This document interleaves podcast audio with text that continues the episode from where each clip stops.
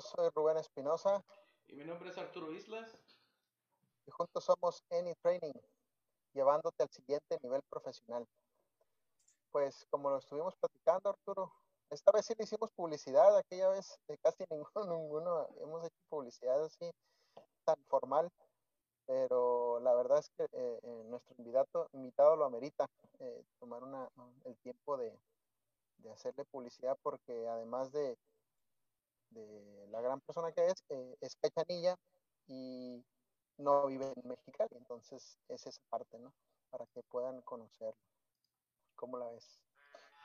La verdad que, así como lo dices, ¿no? Eh, es un invitado especial, la verdad es alguien que, apreciamos y que, para serte honesto, Luis, eh, hasta cierto punto, desde aquella vez que te conocí, digo, no se va a vivir muy romántico, pero había cierta, había cierta admiración de... de Pasó, Arturo.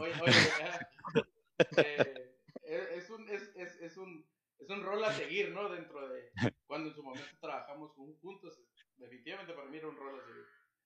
Oh, bueno, todavía, todavía. Mucho gusto, Arturo. Un gusto también haber conocido a ustedes en, en Kenwood, haber trabajado con ustedes y, y en, diferentes momentos nos, nos conocimos y, y, de alguna manera pudimos trabajar juntos. Así que es un gusto estar con ustedes y muchas felicidades por este tipo de iniciativas. Esta plataforma yo creo que va a llegar a muchas uh, personas, a muchas uh, personas inquietas en la parte de desenvolvimiento profesional y les va a ir muy bien. Mucho éxito. Gracias, gracias. Muchas gracias.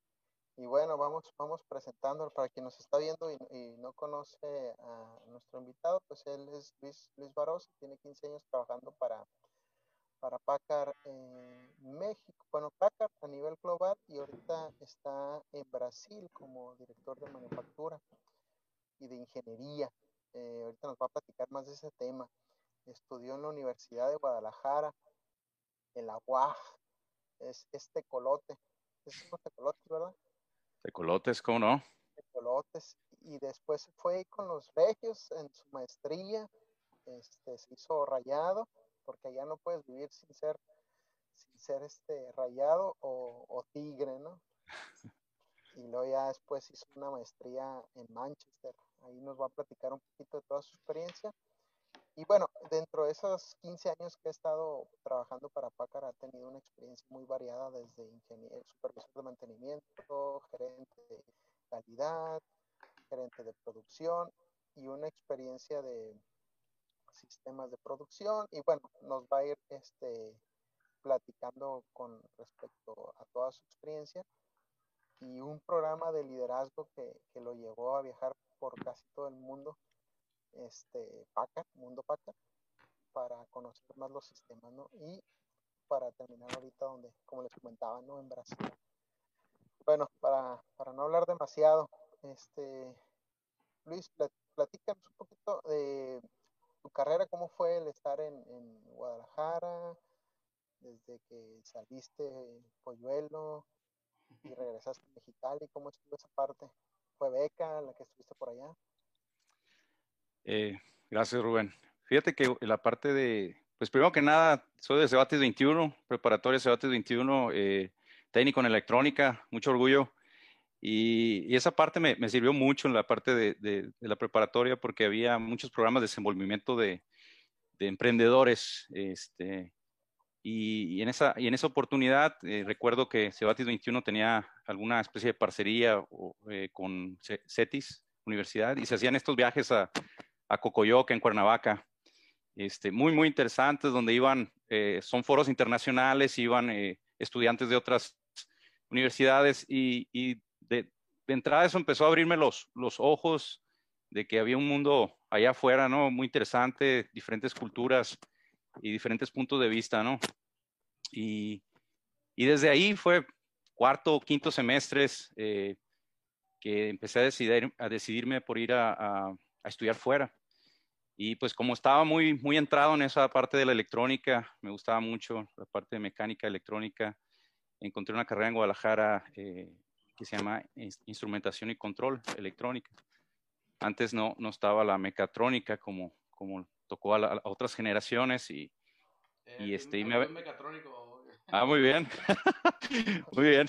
Entonces, exactamente esa carrera, ¿no? Pero con otro nombre y, y pues mis papás me apoyaron al 100%, mi, mi familia, este, y pues fue un esfuerzo familiar que, que estoy muy agradecido.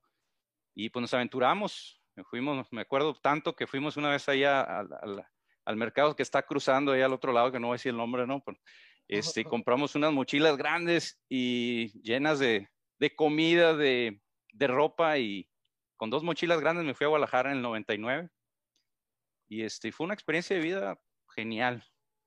Fue, fue difícil al principio, no te miento, al mes ya estaba hablando a mi casa que me quería regresar porque pues estaba viviendo solo. este, y fue muy importante porque tuve una plática con mis papás y, y ellos me dijeron, ¿sabes qué? Estamos haciendo el esfuerzo y este, valóralo. Y, y la verdad me abrió los ojos, ¿no? Entonces, eh, yo creo que esa, me platicabas ahorita, híjole, si alguna vez pensé en volver, fue esa. De ahí en fuera, eh, eh, pasando esa experiencia, nada fue, nada fue igual, ¿no? Entonces, Guadalajara fueron cuatro, cuatro años. Eh, estuvimos, estuvimos ahí en la, carrera, finalizamos. Después tenía la inquietud de, meterme a la maestría en la parte de sistemas de calidad y productividad. Entonces, Ahí sí tuve oportunidad de agarrar una, una beca parcial en, el Tecnológico Monterrey.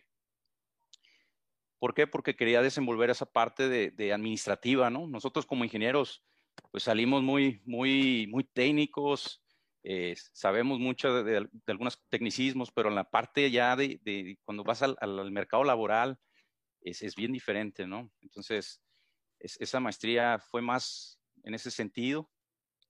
Y, y, en el transcurso, pues conociendo muchos compañeros también de fuera, que venían de Sonora, de Sinaloa, de mismo Baja California y de otras regiones de México, que estábamos en las mismas condiciones. Entonces se hizo una especie de, de familia muy, muy padre y eso me, me, ayudó mucho, ¿no?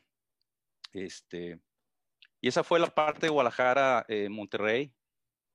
Ya cuando finalicé eh, esos estudios, tuve la oportunidad de irme a, a Ciudad del Carmen, Campeche, a un proyecto en Halliburton fueron a la universidad y, y dijeron, ah, vamos a agarrar a, a, ese de instrumentación, ¿no? Y, y, y en, de un mes a otro ya estaba en un, en un laboratorio de instrumentación ahí en el Golfo de México y, y pues fue un así, ¿qué, qué estoy haciendo aquí, no? Eh, este, fue, fue una, una, experiencia también muy interesante, pero ahí caí en cuenta que tenía que, que regresar, ¿no? Y, y, y, también había estado tiempo fuera de, de casa y regresé a, a, Mexicali. Ahí el ingeniero Carlos Rivera en automatizaciones me abrió las puertas y, y le estoy muy agradecido. Ahí fue como conocí Kenworth Mexicana. Eh, estuve con el ingeniero Mauro en, en mantenimiento, con, con, ustedes, mis compañeros. Y la verdad aprendí mucho porque pues llegué joven, eh, con muchas, muchas ganas de hacer las cosas y también uno va aprendiendo en el proceso, ¿no? No todo es como se lo enseñan en la escuela. Y, y, esa parte yo creo que desenvolvimiento de, de liderazgo también fue fundamental. Eh, le, le, recuerdo tanto como estuve, fui, fui, fui responsable del tercer turno y, y, le, y, recuerdo tanto esa vez que Mauro me citó en el, en, el, en el segundo turno ya muy noche para entrar al tercer turno y me dijo, te voy a presentar a tu equipo de trabajo, ¿no? Y bueno, y, y un equipazo, la verdad que eh, imagínate, tenía 22, 23 años y de repente pues estás supervisando personas que te doblan la edad, te doblan la experiencia. Eh, y fue una, una, experiencia muy, muy padre. Fueron mis mejores años eh, mantenimiento tercer turno. Eso sí, no me hubieras conocido, Rubén Arturo daba con barba, cabello largo, otra persona, ¿no? Entonces, parte de estudios, parte de experiencia, eh, Kenworth, eh, Carlos, Carlos Hernández en, producción, Francisco Monge y muchas personas me abrieron las puertas para estar en, producción, después en calidad con Manuel Pérez Bonilla. Eh, cada persona, cada liderazgo te va dejando ese, conocimiento, ese aprendizaje, también los compañeros que, que estoy muy agradecido, todos, todos siempre fueron muy, muy cálidos conmigo. Y, finalmente, ¿no? Eh, yo creo que uno de mis primeros retos así fuertes, me acuerdo con el ingeniero Navarro, me dijo, Luis, está la planta de plásticos, eh, eres bienvenido, ocupo ayuda. Y, pues en aquellos tiempos la planta de plásticos es una, super planta, pero tenía unas áreas de oportunidad eh, muy, muy interesantes, Una de ellas era que trabajábamos sábados y domingos y, queríamos quitar eso, ¿no? Porque era, era demasiado lo que se estaba haciendo en, fines de semana para calidad de vida de las personas. Entonces nos planteamos un, un propósito de, vamos, vamos, vamos haciendo algo diferente. Y, y esa fue una etapa también de transformación en la que híjole, tienes que pensar fuera de la caja y realmente arriesgarte si tú tienes eh, conocimiento y, crees realmente en lo, que, lo que estás haciendo y tienes el apoyo, hay que hacerlo, ¿no? Entonces, yo creo que esa fue parte de la, de la evolución. De ahí en fuera, Rubén, todo lo que se vino después, eh, volver a la planta ensamble, la parte de, procesos, ya fue una consecuencia y, la verdad cada vez el, poder aplicar ese conocimiento era algo que me llamaba mucho la atención, ¿no? Entonces, ese, prácticamente resumirlo.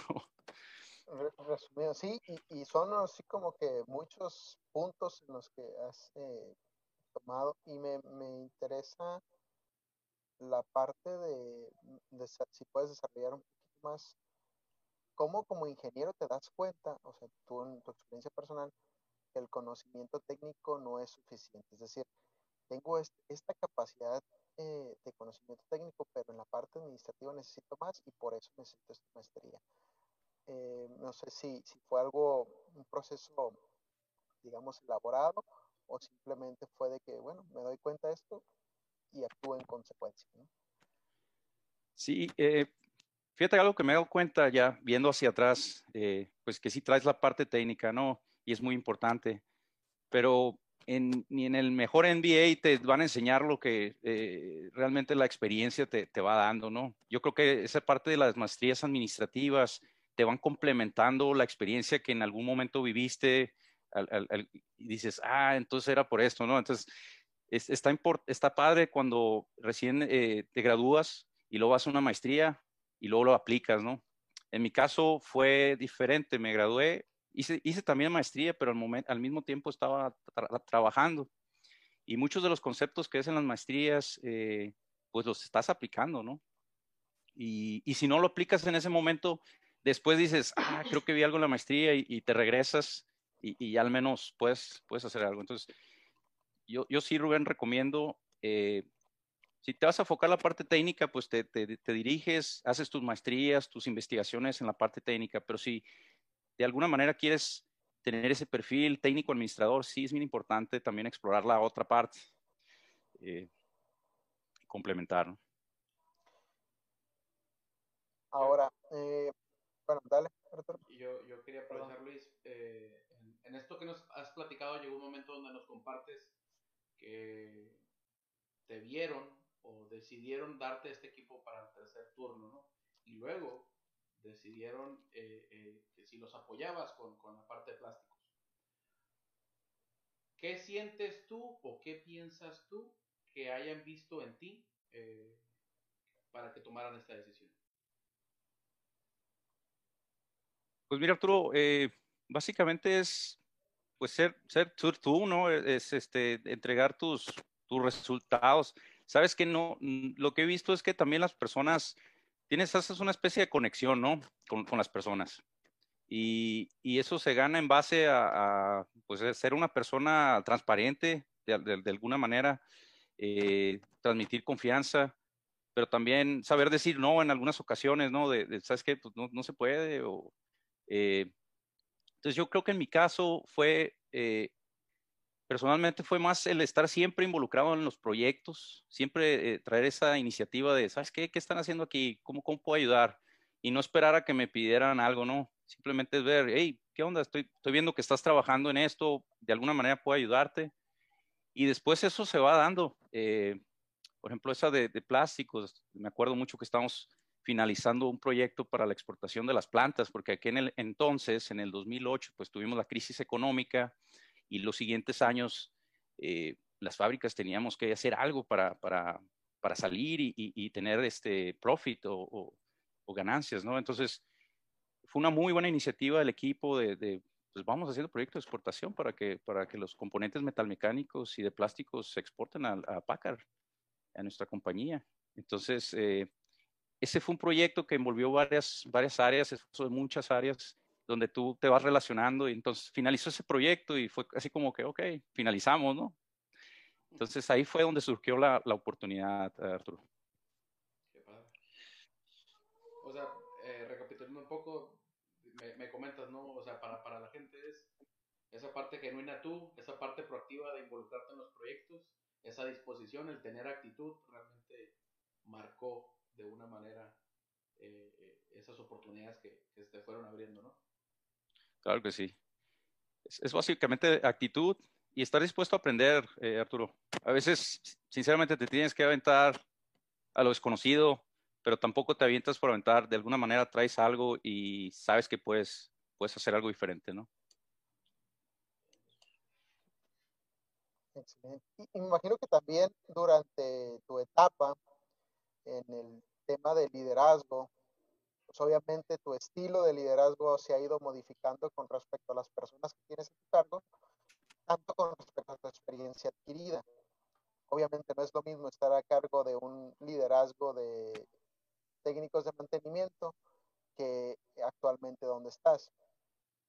Entonces, de, desde entonces a la fecha, imagino que has colectado las buenas prácticas de tu propio liderazgo, como dices, del autoaprendizaje, como del liderazgo aprendido de quienes fueron tus líderes en su momento. Eh, y en ese sentido me gustaría, si puedes platicarnos de, las mejores o las que te, te, han servido, las que te han gustado, las que te impactaron eh, en ese tipo de mejores prácticas y cuestiones de desarrollo de tu liderazgo. Sí, fíjate, eh, como tú dices, son diferentes etapas, diferentes etapas en las que vas madurando también como, como persona, ¿no? Como, como individuo y, y, vas adaptando tu experiencia. Pero como les digo, ese, ese, el, estar moviéndote de equipos, el estar participando, te permite eh, también tener las perspectivas de otras personas y aprender de ellos también, tener puntos de referencia que dices, o sea, sabes que esa persona me gusta cómo trabaja, veo cómo está reaccionando su equipo de trabajo con él, él, es un líder auténtico, es un líder genuino, ¿no? Entonces se habla mucho acerca de la diferencia del jefe con el líder, ¿no? Realmente eh, el líder es la persona que se envuelve, que está al frente, que se involucra. Eh, entonces, eh, en la experiencia, Rubén, eh, eso ha sido, ¿no? También tú, tú tienes una parte que se llama liderazgo situacional, que en, en, dependiendo la situación, tú tienes que adaptar ese estilo de liderazgo, es una curva que, está bien establecida. Entonces, tienes que saber leer la situación y decir, voy a aplicar este, este estilo de liderazgo con estas personas, porque a lo mejor es algo muy urgente, es algo que tenemos que entregar. Eh, de caso contrario, sabes que estoy trabajando con personas que de, de, cierta manera ya tienen un nivel más maduro, de alguna manera puedes delegar un poco más eh, responsabilidad. Eh, pero eso lo vas aprendiendo, eh, Rubén el, el, el, libro de texto sí te dice los estilos de liderazgo, la curva, tienes que adaptarte, pero a la hora de estar en las situaciones, ahí es donde dices, ah, caray. Te, te voy a dar un ejemplo, fíjate, eh, y ahorita me recordé. Eh, me, me, me, dieron un curso que se llama eh, eh Liderazgo eh, Ejecutivo. y bien interesante porque el profesor hace un assessment y te dice, te manda un cuestionario de 30 preguntas, ¿no? Entonces te dice, ¿cómo resolverías estos, estas situaciones ante estos, uh, ante estos problemas, ¿no? Entonces ahí va, selecciona ABC, ¿no? ABC, ABC. Y mandé mi cuestionario. Eso es previo al curso. Entonces cuando llegué al curso, pues estaban otras 25 personas ahí también que habían enviado su cuestionario. Entonces, el profesor se pausó y dice, a ver, miren, aquí en este, en el, aquí en el pizarrón está una, una escala, ¿sí? Punto medio es una persona que está centrada, ¿sí? De liderazgo, o sea, que se puede adaptar aquí y acá. Punto extremo es una persona que, pues, de plano delega todo, ¿no? Y el otro, la otro extremo, pues, es una persona que, que, que está muy, muy pegada al equipo, por así decirlo, ¿no? Entonces, era un solo puntito que estaba ahí en el... Dije, que no sé yo, que no sé yo, que no sé yo. Y, y empezó a decir los nombres, ¿no? Y, y, me dejó, y me dejó al final, me dice, ¿y tú, Luis? Me dice, ¿qué, qué, o sea, este eres tú, ese, este estilo de liderazgo. Estás usando mucho la mano derecha, me dice. Le digo, profesor, le dije, o sea, a veces tienes que hacer acontecer las cosas. Me dice, no, no, no quiere decir que estás mal, simplemente es como tú estás acostumbrado a. y sí es cierto, o sea, a veces me, involucro de más, pero tienes esa, esas ganas, ¿no? De hacer, de hacer las cosas. Entonces, digo, no hay un bien, no hay un mal, es, es dependiendo la, las situaciones, ¿no? Entonces, ahí va. Sí, pues vas adaptando, como bien lo mencionas, ¿no? En ese liderazgo situacional vas adaptándote a la persona. Al final de cuentas, mmm, en términos generales, eh, la forma, tu estilo es el mismo, simplemente se adapta, ahora sí como dicen, ¿no? Dependiendo del sapo a la pedrada, ¿no? O sea, realmente vas adaptando esos, esos temas. Y bueno, un, un poquito de fast forward, como dicen, en, en tu, o no sé si quieres agregar algo, Arturo, perdón. No, ahorita estoy bien con siguiendo la línea. Muy bien. E, empieza, y es donde nos queremos centrar un poquito más en tu experiencia eh, en ese programa de liderazgo donde tuviste la oportunidad de, viajar a, a varios a varias partes, ¿no? Mm, desde el inicio, ¿cómo fue la selección? ¿Cómo fue la propuesta? ¿Fue algo que buscaste? ¿Algo que, o bueno, primero si nos puedes platicar una introducción de qué fue, de qué era y cómo era el proceso, y después cómo te subiste a ese avión para, para empezar a desarrollar ya lo que fue tu experiencia en, esa, en ese programa. Eh, pues ese programa, Rubén, es un, un programa eh, pues de la compañía, es un programa internacional, como comentas, eh, se llama eh, PLDP, Packard Leadership Development Program. Es, el, el, objetivo es, es desarrollarte y desenvolverte. Lo que acontece es que te coloca en diferentes divisiones, en diferentes países, diferentes culturas, con diferentes proyectos. Entonces, eh, el programa consiste en año y medio ¿sí? En el que estás viajando en diferentes divisiones alrededor del mundo, en Estados Unidos, Canadá, Brasil, eh, Europa, en Asia también. Y tienes la oportunidad de, ir a diferentes eh, campos, ¿sí? O sea, pues está en la parte de ingeniería, las partes de producción, pues está en la parte financiera, pues está en la parte comercial, partes de mercadotecnia. Entonces, ves, ves el espectro de, la compañía.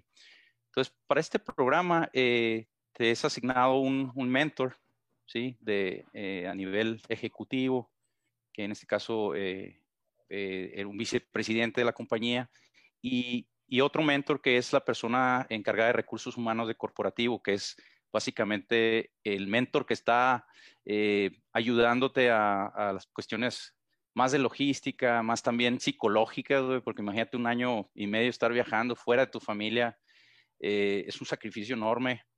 Yo, yo sí estoy muy agradecido a, a, mi esposa, mis hijos, a toda mi familia que me, me apoyaron, porque es, es, un trabajo en equipo y, y, y no es fácil, ¿no? Se, se, tiene que hacer en equipo, si no, no funciona.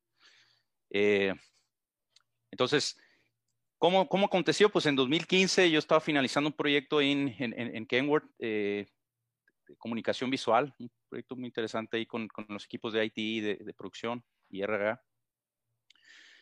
Y, y, de repente me llegó la invitación y, y sinceramente Rubén es lo que estaba buscando. Yo ya traía ese, esa espinita que decía, yo ya, ya, ya quiero conocer otras cosas porque nuevamente el, el mundo es grande y, y, la compañía también es una compañía muy sólida y, y, tenía esa inquietud de conocer otras cosas. Entonces llegó en el momento adecuado, fui, fui convidado. Eh, a los dos meses eh, fue una experiencia de vida muy, muy impresionante porque a los dos meses ya estaba siendo entrevistado eh, en el corporativo por personas de, de, de, pues que toman las principales decisiones de la compañía y, y para mí eso ya había sido una, una, una experiencia muy, muy padre, ¿no? Eh, me acuerdo mucho que en una de las entrevistas, eh, uno de los vicepresidentes eh, me dijo, te voy a hacer una pregunta muy clave, Luis. Ok, una entrevista de media hora muy amena, personas muy amables eh, y, y, bien padre porque eh, sinceramente tú traes el concepto, dices, de pues, nuestros vicepresidentes, nuestros presidentes, son personas muy abiertas, personas que están eh, bien, bien dispuestas a escuchar ideas, escuchar propuestas, eh, bien, bien padre.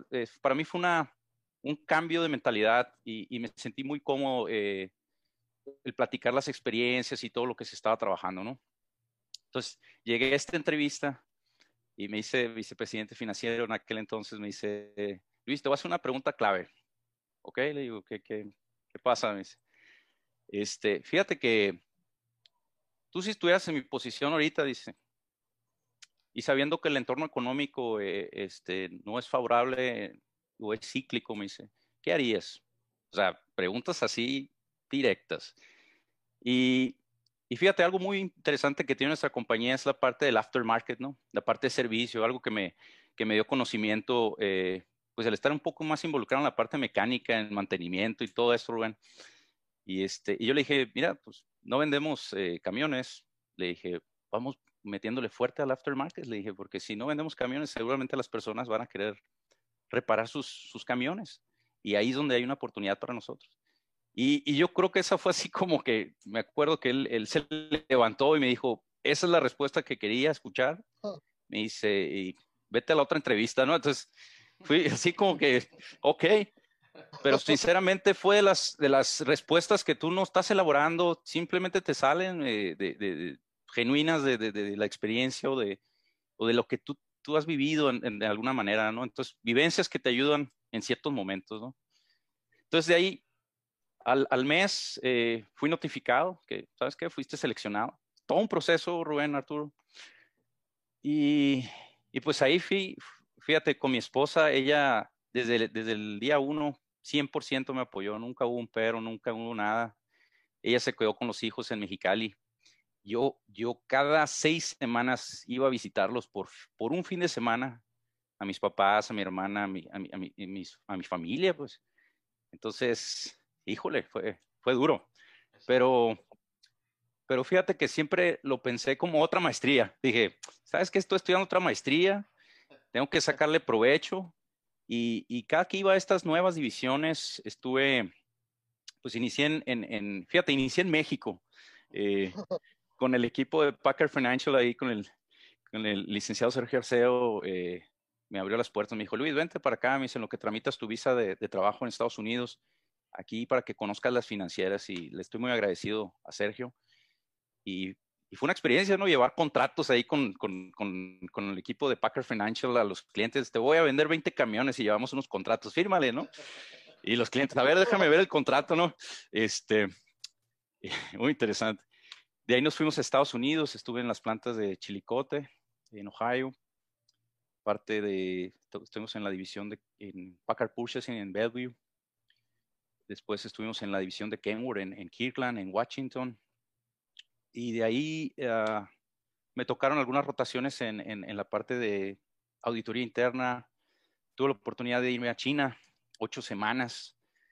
Eh, antes de todo esto, ¿no? China es un, un, país impresionante, muy, una cultura muy similar a la nuestra, Rubén Arturo. Eh, les gusta comer en, en, familia, les gusta, les gusta, fíjate, ellos en el aspecto de negocios se abren mucho con las personas que, que tienen ese, eh, esa parte familiar, ¿no? Es como, si van a hacer negocios, se sientan con su familia, son bien de protocolo. Eh, aprendí mucho ya con ellos, muy, muy importante. Des, después, uh, pues ya la parte que estuve en, en, en Europa, estuve un, un, tiempo en Europa, allá fue donde vi a Arturo trabajando también. Eh, estuvimos con las áreas de Packard Parts, eh, ventas, comercial, me tocó estar haciendo algunos benchmarks en, Alemania también muy interesantes con nuestros competidores. Eh, y finalmente eh, me tocó estar acá en Brasil, fue una de mis rotaciones. Brasil, fíjate que eh, una planta nueva, inició en 2013 y la verdad con personas jóvenes, con ganas de hacer las cosas. Y la verdad que, toda esa experiencia de esas rotaciones dije, ay, aquí hay una oportunidad muy importante en Brasil. Me llamó mucha atención. Y cerré ciclo allá en, en Mexicali, cerré de hecho ciclo allá con el, con el área de, de, de Pac Estuve en Seattle y luego estuve en Mexicali ahí con, con, este, con Cañedo y, y, y servicio también. Así que en el 2017, en mayo, fue cuando finalicé eh, y el último día, perdón, 30 de abril del, del 2017, el último día, recibí la, la, ligación o la llamada de, de mi mentor, mi, mi, mi, mentor number one, así le digo de cariño. Este, y me dice, Luis, eh, nada más para informarte que todavía tienes trabajo. Ok, perfecto. porque, porque, porque no sabía dónde iba, dónde iba a terminar, sinceramente. Se me, me preguntaban, yo preguntaba, pero era así algo como que realmente ellos te ven hacia dónde te van a dirigir y hacia dónde vas a continuar. Y, y sinceramente tienes que estar abierto, ¿no? Y me acuerdo que estuvo una plática muy, muy importante, muy interesante, y, me dijo, ¿sabes qué? A partir de ahora eres el director de desenvolvimiento de negocios en Brasil, necesito que me ayudes con esto y con esto. Me dio mis, mis tareas bien claras. Dice, no te preocupes, nos vamos a encargar de todo, y necesito que te concentres en, en el trabajo. Ya, y... sorry, que te interrumpa tantito, Luis, pero para este, para este punto, ¿ya te tenían asignado, o sea, ya te tenían pensado para, para esta tarea? ¿O fue también parte de lo que tú fuiste escogiendo o aprendiendo en el camino? Fíjate que eh, cada rotación de esas de seis semanas, cuatro semanas, todas las semanas tenía que encaminar un reporte, tenía que enviar un reporte, ¿sí? Entonces, eh, al final de la rotación, yo, yo me comunicaba eh, y teníamos una, una, reunión remota y presentaba el proyecto, el business case o las mejorías que había hecho en esa división o simplemente lo que había aprendido, ¿no? Y, y sí, al final, antes de finalizar, tuve una reunión ahí en corporativo y, les presenté qué es lo que estaba trabajando yo y la otra persona que era de, de la división de Peterville. Eh, tuvimos una reunión muy, muy interesante eh, ahí en el treceavo piso. Este, y pues básicamente esto es lo que estamos haciendo, estos son los principales proyectos y esto es lo que me gustaría seguir haciendo, ¿no? Entonces, eh, en mi caso, la parte de desenvolvimiento de negocio, desde que fui a la parte de China, fui a Europa, eh, me gustó mucho, me llamó mucho la atención. Eh, entonces yo mencioné desenvolvimiento de negocio es algo que siento yo que puedo aportar y me gustaría experimentar. Pero ahí quedó, ¿eh? Realmente tú no tienes, no tienes visto dónde vas a finalizar, ellos son los que te, te, te ubican. Y bueno, a mí me la hicieron así hasta el final, ¿no? Así yo creo que la hicieron cardíaca, como, como se dice. Y, y, y, yo creo que es parte también del, del test que te hacen, ¿no? De, de, a ver, ¿va a aguantar o no va a aguantar? Y yo me mantuve, me mantuve, me mantuve. Pero sí tienes por dentro esa incertidumbre de, híjole, pues tengo familia, o sea, ¿dónde voy a terminar, no? Y... Después de un año y, medio, ¿qué va a pasar conmigo? este, así que eso es lo bonito. Eh, ya después, pues, ya te, te, notifican, pues ya así como que, ok, ya, ya me, me voy a organizar. Pero una experiencia muy padre, muy, muy, muy importante. Excelente. ¿Quieres agregar algo, Arturo, preguntar?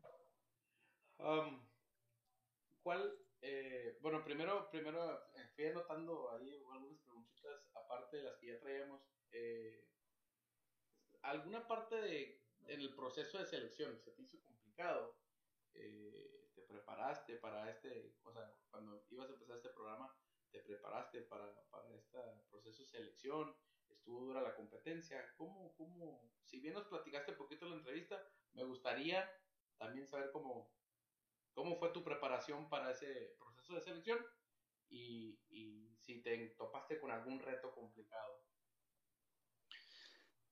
Fíjate que buena pregunta, buena pregunta Arturo. Eh, mira, agarré el anuario de la compañía, que es una compañía pública del 2014, y digamos que me lo pegué como unas dos semanas eh, para, para, aprender, no el anuario, sino eh, básicamente la parte financiera, la parte de dónde están las inversiones, porque final de cuentas vas en, en, en, estar en, pláticas, ¿no? Entonces tienes que tener temas de conversación y al menos dónde está parada la compañía.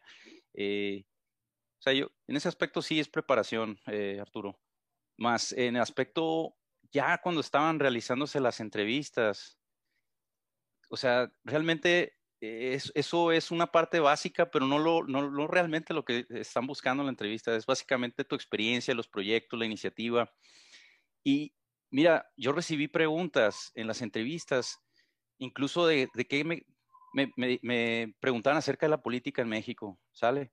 O sea, me preguntaban, ¿qué opinas de este partido político? ¿Qué opinas de este otro partido político? O sea, te, te evalúan el aspecto, eh, ¿estás enterado o no estás enterado, no? Entonces, me acuerdo tanto que me hicieron esas preguntas, dije, o sea, estos están, están dando seguimiento a lo que está aconteciendo en México, eh, pero también tú cuando respondes eso, pues tú eres un extranjero, tienes que mostrarte, eh, pues, neutral, tienes que mostrar ese profesionalismo, ¿no? O sea, que no te gane el partido político o la persona, o sea, simplemente decir, mira, está aconteciendo esto, tiene sus pros, tiene sus contras, pero pues ahí va, ¿no? Y, vamos a salir adelante y, siempre eh, con una salida, ¿no? Actitud positiva. Actitud positiva. Porque sí es cierto, o sea, eh, eh, busca ese tipo de, que puedas tener esos temas de conversación, pero también de alguna manera que te prepares. Mira, si tú me preguntas, yo estaba viendo y con todo respeto la, entrevista le comentaba Rubén del profesor de Simestaff, eh, que es súper impresionado aquí en su, foro, eh, de, los libros y todo. Y es una, padrísimo, ¿eh?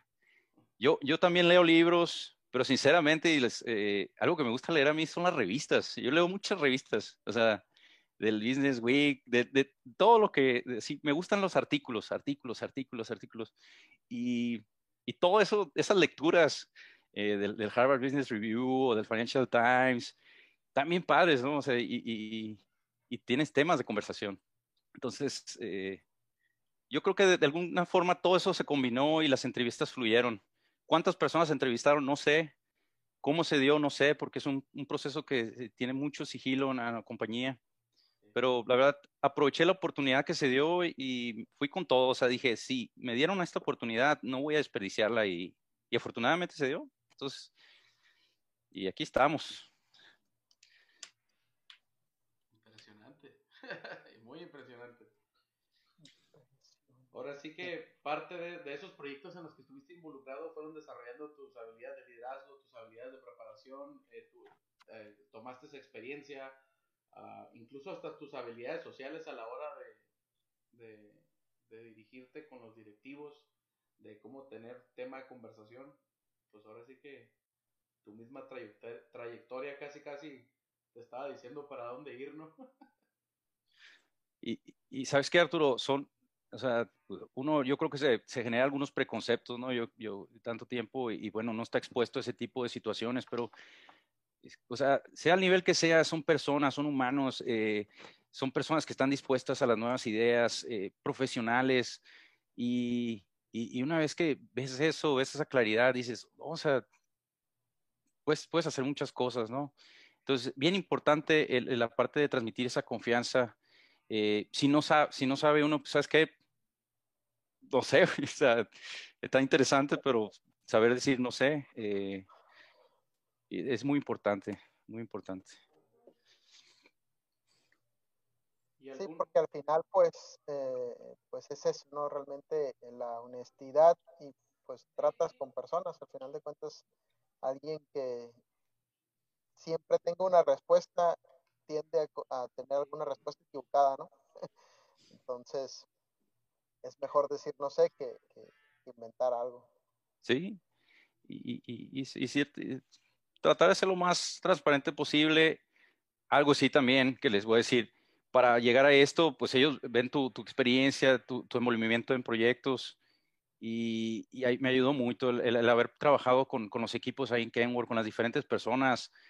Híjole, o sea, de todos los compañeros de trabajo he aprendido y esos proyectos que hicimos, los Kaizen, los Hike, que estuvimos ahí metidos día y noche, híjole, o sea, tienen su, tienen su, su reflejo, ¿no? Son bien vistos. Yo siempre les digo a mis equipos ahorita de trabajo, les digo, vamos a hacer proyectos y, vamos a hacer proyectos porque quiero que ustedes se desenvuelvan y, al desenvolverse ustedes también me desenvuelven a mí porque yo también me refresco y, sale esa parte del espíritu, ¿no? Que quieres eh, hacer cosas diferentes. Y fíjate que bien padre porque te comento ahorita de la experiencia profesional. Eh, ves a las personas pues más jóvenes que tú, ¿no? Nosotros ya, ya, ya estamos más para allá, ¿no? Eh, y los ves así con eh, los ojos así brillosos de que quieren aprender. Y dices, no, pues, voy, a, voy, a tratar de transmitir lo que pueda, ¿no? Y, y bien interesante porque te agradecen, o sea, te agradecen. Pero yo también estoy volviendo, o sea, estoy voltando lo que a mí me hicieron también, o sea, yo creo que eso es algo bien interesante, es un ciclo es, es auténtico. Este, eh, alguien me dijo una vez cuando estábamos, por ejemplo, en mantenimiento, si buscas fama y gloria, mantenimiento no es el área adecuada para ti, porque en, la medida que no te conozcan, quiere decir que eres el mejor en mantenimiento, porque las máquinas están operando el 100% y es correcto, pues. Entonces, incluso eso lo apliqué aquí con la gente, les dije, ¿saben qué? Ustedes no tienen que ser conocidos, conocen conocidos por sus proyectos, ¿no? Pero realmente eh, eficiencia es lo que tenemos que estar buscando, ¿no? Uptime. Oye Luis, y, un, reto que es, o eh, el mayor reto que tú sientas que has, te has enfrentado en, este tiempo que estás asignado a esta tarea, que nos puedas compartir. Fíjate, eh, mayor reto llegar a Brasil, no habla portugués, Arturo, más el, el portugués y el español son muy parecidos, ¿no? Entonces, el, no, no, lo mismo una rotación de ocho o seis semanas donde sabes que estás moviéndote allá, establecerte en, un país diferente, eh, con una cultura diferente.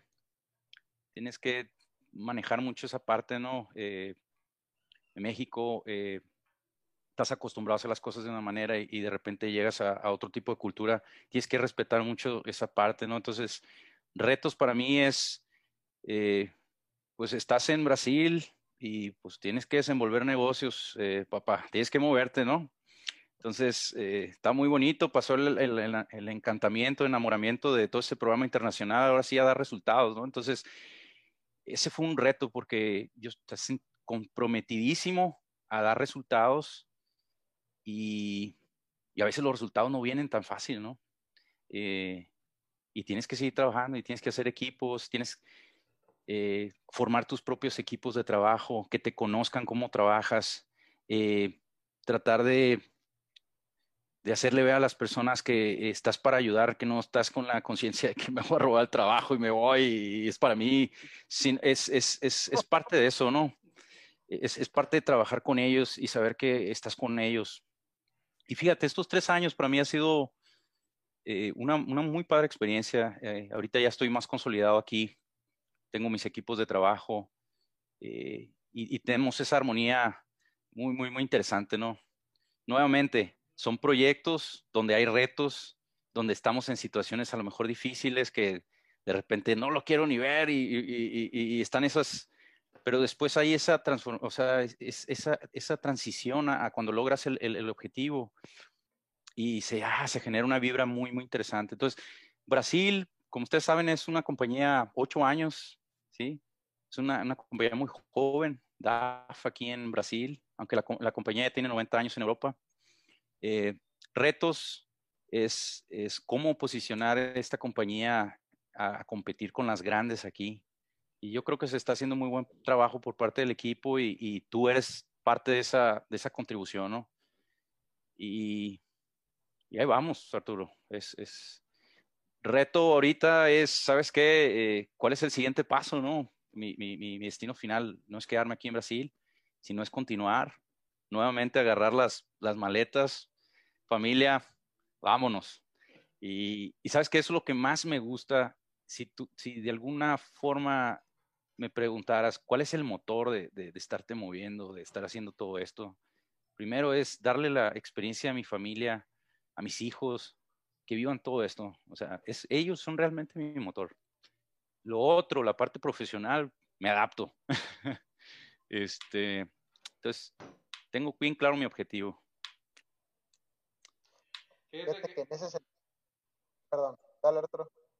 Bueno, solamente quería la, parte, bueno, aparte que dice que es el, eres manager nómada, ¿no? Pero pero cultural, culturalmente son, son muy, es muy diferente trabajar en Brasil, culturalmente. Eh, hay, hay diferencias culturales. Eh, primero, el lenguaje es diferente. Diferencias culturales, sí. Eh, nosotros, en México, en la parte norte, somos muy trabajadores en el aspecto de, vamos, en, trones, ¿no? Aquí también son mentrones, pero yo veo ellos la parte más metódica, ¿sí? tú te quieres ir de la A a la Z bien rápido para hacer algo y, a veces el explicar eso es, es, es, es, diferente, ¿no? Pero no quiere decir que sea algo bueno y algo malo. Eh, simplemente son estilos de, de, trabajar diferente y yo respeto mucho eso y he aprendido también a irme a A, B, C, D, E y, y llegar a la Z, ¿no? Eh, desde el punto de vista de, entorno, eh, pues esta es una ciudad, eh, Punta Grossa es una ciudad chica, yo creo que tiene alrededor de 350 mil habitantes, 400 mil a lo mucho. Eh, yo lo comparo mucho con alguna ciudad de México que es más parte de, en, una zona rural, ¿no? Aquí se maneja mucho la parte de agronegocio, entonces no, no es tan fácil encontrar personas con la experiencia en, en la región en, en, automotiva. Realmente somos eh, de las primeras empresas automotivas aquí y, y, eso lleva un reto de desenvolvimiento también de las personas, ¿no? Desde el aspecto de qué es la calidad, qué es la seguridad, qué son las entregas. O sea, tienes que trabajar mucho esa parte. Eh, y bueno, en Mexicali, como tú sabes, eh, está la parte industrial, entonces hay, hay muchas personas con mucho conocimiento, mucho talento, entonces eso hace una diferencia muy grande, ¿no? sí hay un abismo, ¿no? Ahí de, de bueno, no un abismo, pero hay cosas. Eh, Carlos, Carlos, sorry, te, te rompí la pregunta. Sí, no, dale, dale, no te preocupes. De hecho, yo, yo me, me, ahora me quisiera centrar un poquito en lo que mencionabas, ¿no? En el motor, en el motor de, tu, de tus proyectos o de tu carrera profesional, es decir, tu familia, ¿no? Cómo, si bien, como has comentado, en tú personalmente has tenido mucho tiempo fuera de Mexicali, de tal forma que de alguna manera estás un poquito más acostumbrado, ¿no? Entonces, eh, ¿cómo fue el proceso para, para, tu esposa, para tus hijos, adaptarse a, a Brasil? Mm, por ahí platicamos un poquito antes, ¿no? De que hay una, hay una curva que se maneja en las adaptaciones cuando son asignaciones foráneas. Un psicólogo de renombre realizó una curva donde hablaba sobre el tiempo que tardas, las emociones, cómo fluyen hasta que en la nueva ciudad, para ser breve, te eh, vuelves a sentirte como normalmente se sientes, ¿no? Es decir, al principio que te dicen, no, pues te vas a ir a Brasil, ¿no? Pues empieza la emoción y luego vas preparando el viaje, el viaje y luego ya llegas y empieza a lo mejor bajar un poquito y no conozco el idioma, no conozco gente y, y así pues eh, en el caso de tu familia, particularmente tu motor, este, ¿cómo, cómo fue ese reto? Y, y pues vaya, ¿cómo, cómo lo ayuda? ¿Cómo, cómo afinabas ese motor este, de, de alguna manera? No sé si me, si me explico. Ok, uh, fíjate que yo recibí uh, mucho apoyo la, de parte de la compañía para todo esto, la reloca, relocación de, de todo. Es, eso fue una parte muy importante, la parte de las visas. Eh, yo recuerdo muy bien ese 30 de abril que te digo que me, me, hablaron, pues inmediatamente tenía que reportarme al alto mando, ¿no? O sea, a mi casa. Y, y le dije, ¿sabes qué? Pues nos vamos a Brasil. Y así como que ya, ah, ahora sí, ya fue la catarsis de saber a dónde íbamos a, terminar y, y, de ahí empezamos. Y fíjate que bien padre, porque desde el día uno de parte de mi esposa, ella me apoyó, me dice, donde terminemos, ahí vamos contigo. O sea, siempre tuve ese apoyo y estoy bien agradecido. Mis hijos, pues estaban chicos todavía, este, realmente las, las decisiones fueron más fáciles en ese aspecto.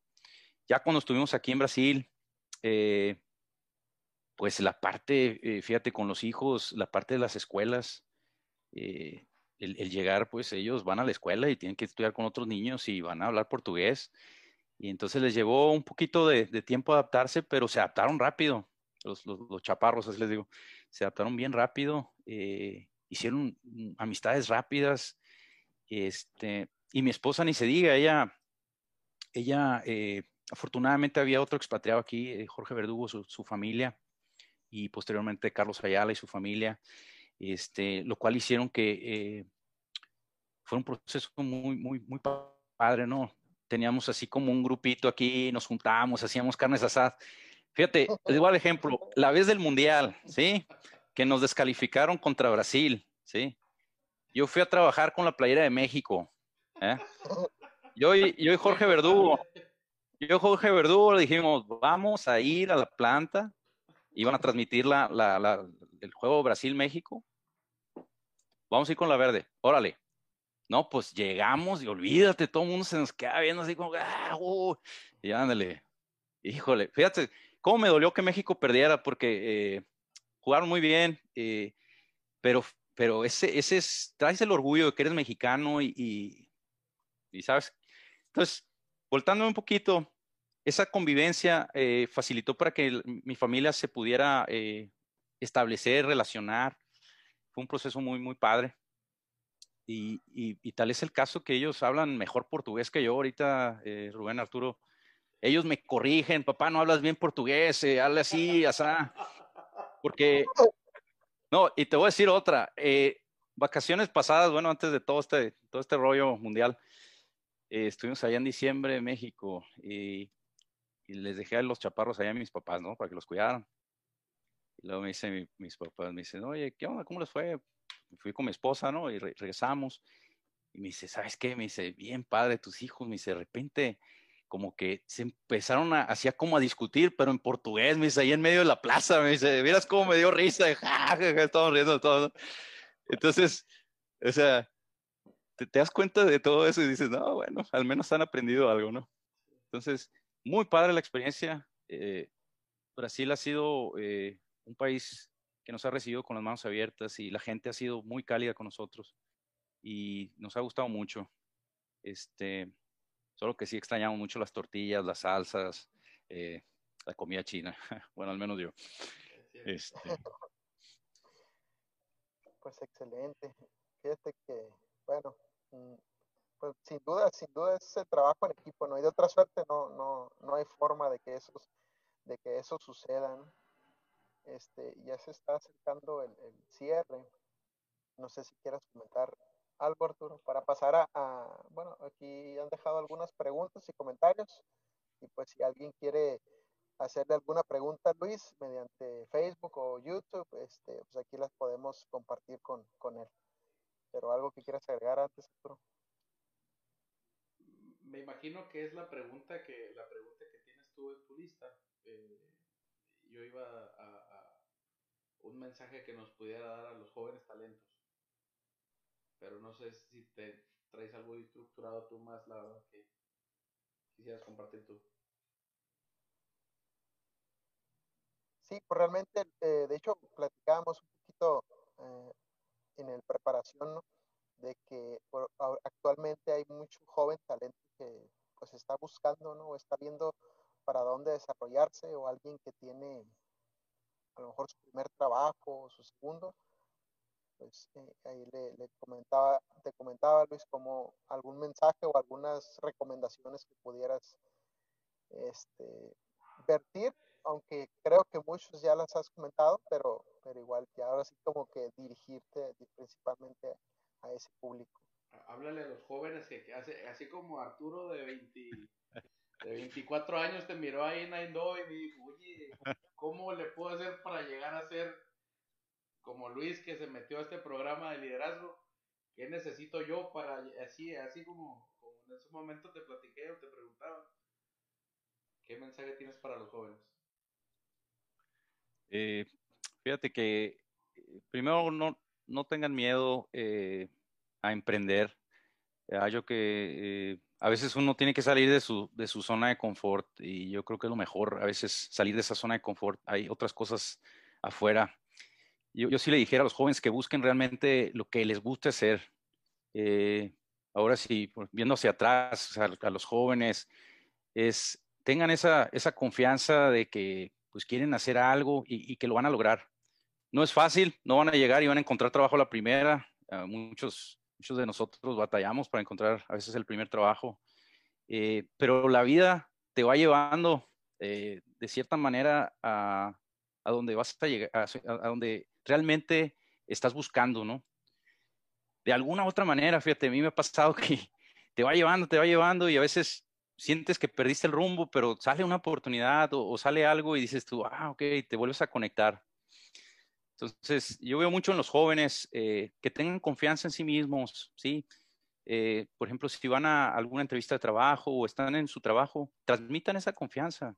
yo siempre le digo a, mis, a mis ingenieros que son los más jóvenes, les digo, híjole, cuando se paren a hablar, ustedes son los dueños de la información, o sea, nadie mejor que ustedes saben de esa información, entonces tengan esa confianza y, rompan esa, esa percepción de que porque están jóvenes no saben, saben, saben mucho más, o, a, veces, a veces nos terminan dando cátedras a nosotros, entonces, no sé, yo me he sorprendido con, con muchos jóvenes que eh, esa parte de confianza, ¿no? Y una vez que ves que lo superan, empiezan a agarrar más autoconfianza.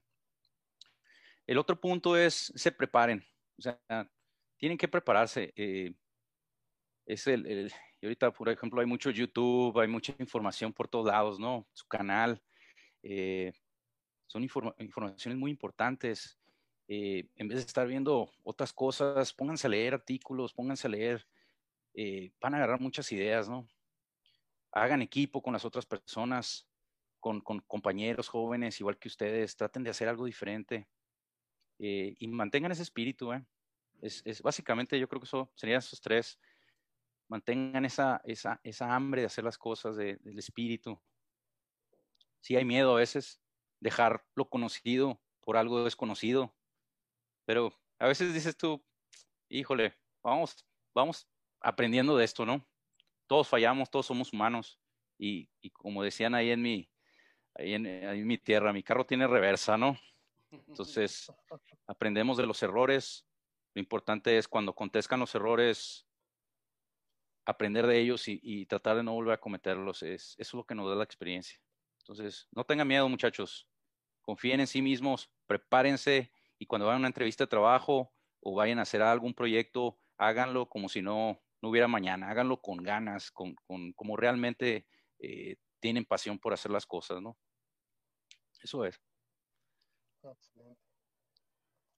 Gracias. Pues mira, aquí te, te manda saludos Pere Encinas, saludos, mucho éxito. Diana Isis Galván, felicidades, te manda saludos también. Gerardo Vega, también te manda saludos. El equipo. Dica, Coma, eh, es parte de tu familia, nomás no, se llama Dica Coma. Saludos, salud. Adelante, adelante, perdón. No, aprovechar y saludar a toda mi familia, eh, familia, ustedes que siempre me han ayudado mucho, han estado conmigo. Eh, aquí estamos y, los extraño mucho, lejos, pero siempre con todos ustedes, tíos, primos, hermanitas, sobrinos, eh, papás, padrinos, toda la familia. es bien importante saber de dónde uno viene y, también parte del área del lado de mi esposa, todas las tías, tíos, suegros, siempre han sido personas de bien que, nos han apoyado como pareja y, todo bien agradecido. Entonces, compañeros de trabajo también, este, ahí en Kenworth, les mando un fuerte abrazo. Excelente. También por ahí Martín Parosa te manda saludos, me imagino es primo, mi hermano. Primo, tu hermano. y listo. Muy bien. Saludos, pupilo, te manda Mauro Estrada Lugo, mira. ¿qué tal, eh? Saludos.